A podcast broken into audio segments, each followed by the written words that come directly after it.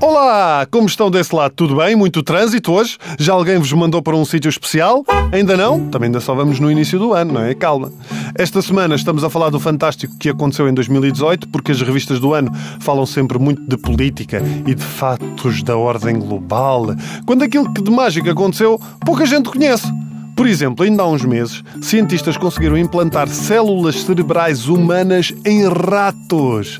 Não, não, mas porquê? Os ratos estavam tão bem sendo ratos, porquê? Agora começam a ver-se ao espelho e achar que são demasiado gordos ou magros e que a rata amiga tem melhor pelo que ela. Para além disso, estes ratos deixaram de servir para a ciência porque, em vez de andarem a procurar a saída dos labirintos, passam o tempo em selfies.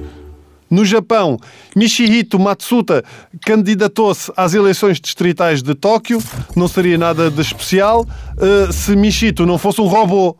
Melhor de tudo, conseguiu mais de 4 mil votos e quase foi eleito. Uma questão eh, que eu estava aqui a pensar: uma pessoa, quando vota num robô, também é chamado voto eletrónico?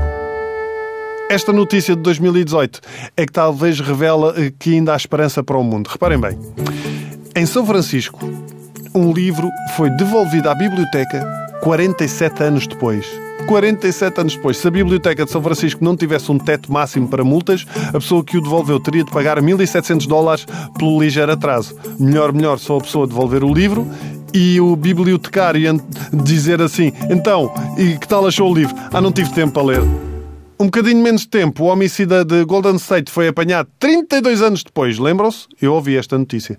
Há quem diga que foi por testes da ADN, mas eu acho que bastou alguém gritar rebenta a bolha! E pronto, e ele apareceu. Mais bem escondidos, mas menos tempo, estiveram os rapazes futebolistas tailandeses que ficaram retidos numa gruta.